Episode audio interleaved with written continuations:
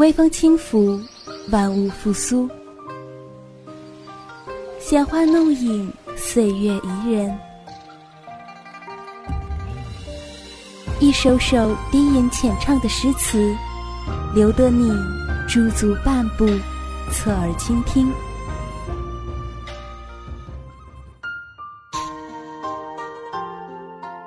窗外有雨，风里有声。偷得浮生半日闲，浮沉书海，领略人生。画中伊人在闺中月，在夕阳落日时，与鲁迅一起拾捡朝花，在历史风尘中，来一场超越时空的邂逅。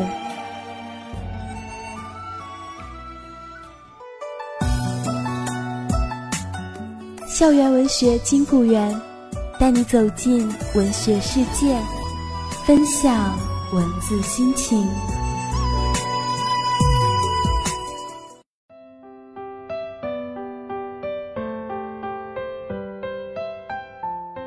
分享闲语岁月，共度温柔时光，漫步文学书林，品味人间百态。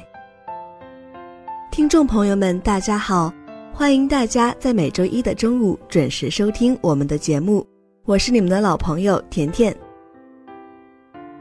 先生这个词，在我们的认知里，总是称呼一些有身份、有地位的男士，而今天，甜甜为大家介绍的这位杨绛先生，却是一位女性。他究竟为什么会被世人尊称为先生呢？他又有着哪些传奇的故事？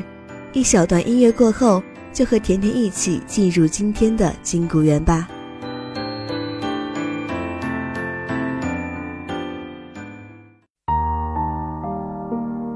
一段闲谈，一首诗，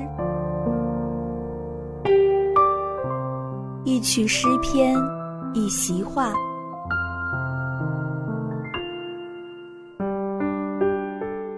一番话语，一本书。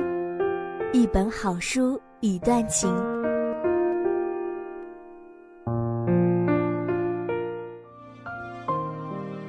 一段时光，一段记忆。闲语岁月，我们一起聆听。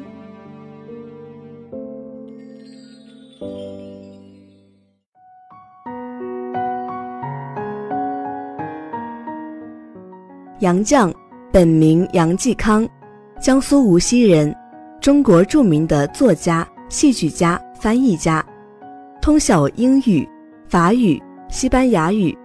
由他翻译的《堂吉诃德》被公认为最优秀的翻译佳作，到二零一四年已累计发行七十多万册。他早年创作的剧本《称心如意》被搬上舞台长达六十多年，二零一四年还在公演。杨绛九十三岁出版散文随笔《我们三》，风靡海内外，再版达一百多万册。九十六岁出版哲理散文集《走在人生边上》，一百零二岁出版两百五十万字的《杨绛文集》八卷。因其文学功勋显著，故世人皆称其为先生。二零一六年五月二十五日，杨绛逝世，享年一百零五岁。一九一一年七月十七日，一个女婴在北京咕咕落地，家人取名杨继康。杨家是当地有名的书香门第，父亲杨荫行一身侠气傲骨。身为法官，杨荫行严肃刚正，但身为父亲的他却十分慈爱。小时候，杨绛见父亲平时说话出口成章，于是他就向父亲请教秘诀。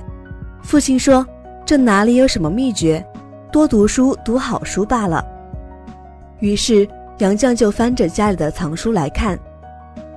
杨绛喜欢诗文书籍，父亲就给他买。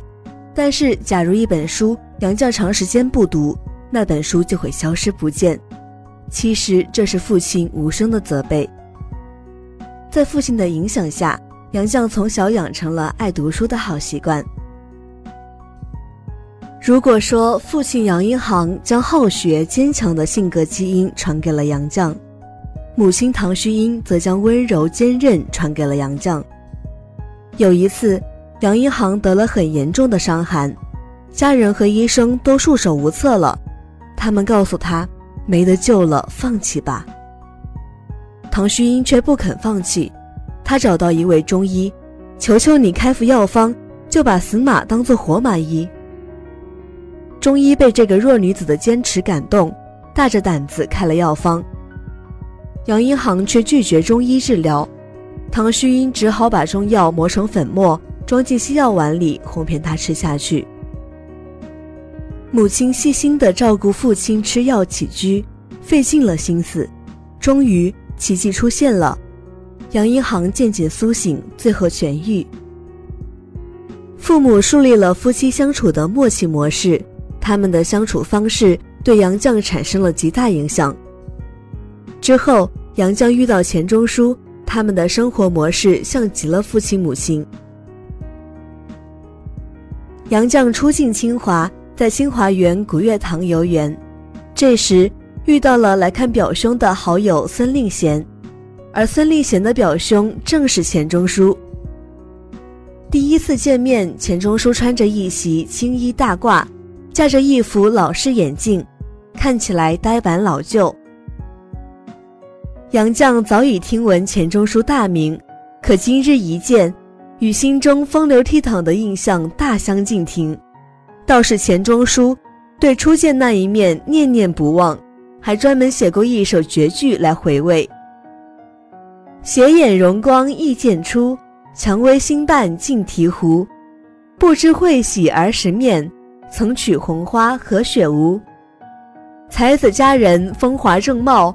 如果说没有点风流韵事，谁信呢？钱钟书已经订婚了，杨绛已经有了男朋友，这样的流言传遍了校园。我没有订婚，这是钱钟书见到杨绛时说的第一句话。在《西厢记》里，张生第一次见崔莺莺说的是：“小生姓张，名巩。”字君瑞，并不曾娶妻，两个故事相隔千年，却有异曲同工之意。现实里，钱钟书和杨绛的故事显然比戏里更加精彩。我也没有男朋友，杨绛回应。两人相视而笑，心照不宣，从此鸿雁传书，两颗心越走越近。缘分就是这么神奇。两个人的相遇不早不晚，一秒不差，而正是那一秒，遂成了两个人一生的情缘。从此，两人相伴一生，携手度过了六十多年岁月。一九三五年，钱钟书参加中英公款留英考试，成为唯一的英国文学专业录取生。钱钟书高兴地告诉杨绛：“我被录取了，可以出国了。我想让你陪我一同过去，可以吗？”当时杨绛还是在校生，尚未从清华大学毕业。但是杨绛了解钱钟书，他是个不会系鞋带、走路会摔跤、吃饭用不好筷子的生活白痴。为了照顾他的生活起居，杨绛毫不犹豫地同意了。这里不得不称赞杨绛是位非常好的伴侣。自从两人结婚，杨绛始终把钱钟书的事情放在第一位。自己的事情自觉靠后。从结婚伊始到生命尽头，杨绛一直照顾着钱钟书。这次出国是钱钟书和杨绛第一次共同远行，漂洋过海到英国，两个人在轮船上待了一个多月。海上生活单调，但是他俩一路有说不完的话，聊不完的书。在他人眼中。他们这对真算得上神仙眷侣。钱钟书在《围城》里说：“结婚以后的蜜月旅行是次序颠倒的，应该先共同旅行一个月，一个月舟车仆仆之后，双方还没有彼此看破、彼此厌恶，还没有吵嘴翻脸，还要维持原来的婚约，这种夫妇保证不会离婚。”众人猜测这句话的原型就是钱钟书和杨绛。两人不仅通过了旅行考验，而且达到了精神上的契合。杨绛聪明懂事，在婚姻里更是充满了智慧。他爱钱钟书，爱他的满腹经纶，也包含他的缺点。两人携手走过六十多年岁月，杨绛只把幸福分享给钱钟书，把麻烦则交付给自己。钱钟书的生活能力很差，经常像孩子一样闯祸。他每次犯错都要向杨绛汇报，第一句永远是。我做坏事了。有一次，钱钟书不小心打翻了墨水瓶，染了房东家的桌布。杨绛说：“不要紧，我会洗。”不久，钱钟书弄坏了门轴，不能关门了。杨绛说：“不要紧，我会修。”每次钱钟书闯祸，杨绛口里的“不要紧”无异于定海神针。钱钟书可以全身心投入学术研究，是因为他知道。杨绛永远是坚强的后盾。杨绛深知一个道理：分享幸福会得到双倍的甜蜜，而烦恼并不会因为两个人一起分担而变少。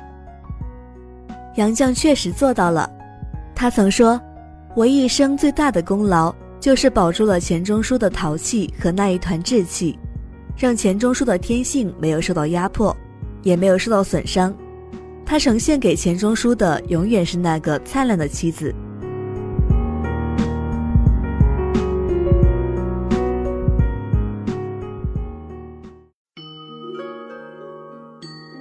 嗅一嗅，料峭寒冬里的梅香；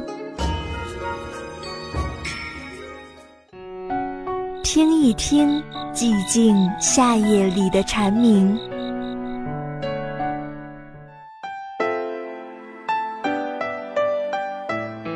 在繁华尘世中寻找心灵的净土，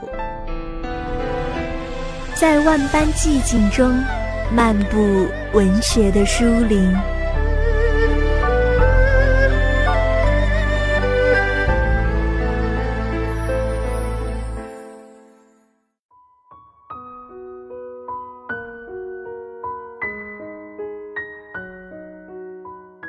干校六记的书名和篇目都源自清乾隆嘉庆年间沈复的《浮生六记》。《浮生六记》记述作者的日常生活琐事，以及与其妻子芸娘的间谍情深。其中《闺房记乐》和《闲情记趣》两章均为世人乐道。六记的首记是下放记别，写下放干校的别离之情，带出政治运动对人性和生命的残害。一九六九年十一月，杨绛本来打算和钱钟书一起吃一顿寿面，庆祝钱钟书的虚岁六十岁生日，但等不到生日，钱钟书就得下放了。次年七月，杨绛也下放干校，送别钱钟书时，有杨绛和女儿、女婿。杨绛下放时，就只有女儿一人送他，女婿已在一个月前自杀了。火车开行后。车窗外已不见女儿的身影，杨绛这样写道：“我又合上眼，让眼泪流进鼻子，流进肚里。”第二季是早景记牢，杨绛被分配在菜园班，每天早出晚归，集体劳动，又参与掘井的工作，产生了合群感，从而有了我们和他们的分别。不要脸的马屁精，雨水不淋，太阳不晒的，摆足了手掌架子的领导。这些是他们，我们则包括各派别，受我们看管的人。这种阶级感情不是基于个人的阶级背景，而是基于人性。但在贫下中农的眼中，我们又变成了他们。农民对干校学员都很见外，还常常把他们种的菜和农作物偷去。这种对农民的轻轻讽刺，当然是在文革事过境迁之后。才能宣之于口的。第三季是学普记贤，在干校的工作其实不太艰苦，就是有点单调。杨绛专管菜园，菜园距离钱钟书的宿舍不过十多分钟的路。钱钟书看守工具，杨绛的班长常派他去借工具，于是同伴都笑嘻嘻地看着我，兴冲冲走去走回，借了又还。钱钟书的专职是通信员，每天下午要经过菜园到村上的邮电所，这样我们老夫老妻就经常可以在菜园相会，远胜于旧小说、戏剧里在后花园私相约会的情人了。在风和日丽时，他们就在渠岸上坐一会儿，晒晒太阳，有时就站着说几句话就走。钱钟书平日里三言两语断续写就的信。就在这时，亲自交给杨绛。杨绛陪钱钟书走一段路，再赶回去守菜园，目送他的背影渐远渐小，渐渐消失。传统戏剧中才子佳人相会后花园，在这里有了新的演绎。第四季是小区寄情，小区是一头黄色的小母狗，在人与人之间难以建立互信的日子。与狗倒是能发展出一段真挚的情感。这头瘦弱的小狗，因为得到杨绛和钱钟书的一丁半点食物救济，就成为他们忠实的朋友。后来干校搬家，狗不能带着走，有人传话说他们走后，那小狗不肯吃食，又跑又叫，四处寻找。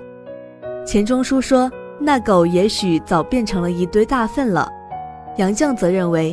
也许变成了一只老母狗，捡些粪吃过日子，还要养活一窝又一窝的小狗。人与狗的境况何其相似。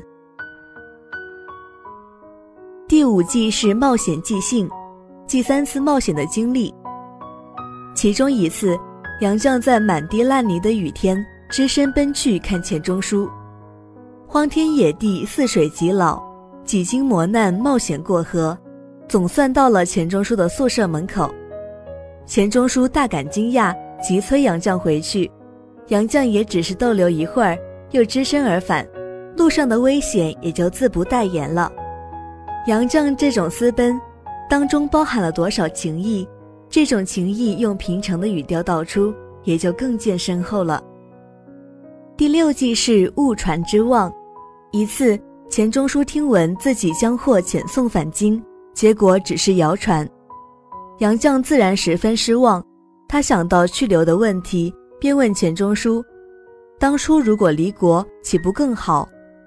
钱钟书斩钉截铁地说：“不。”他引用刘永的词字句，就是“衣带渐宽终不悔，为伊消得人憔悴”。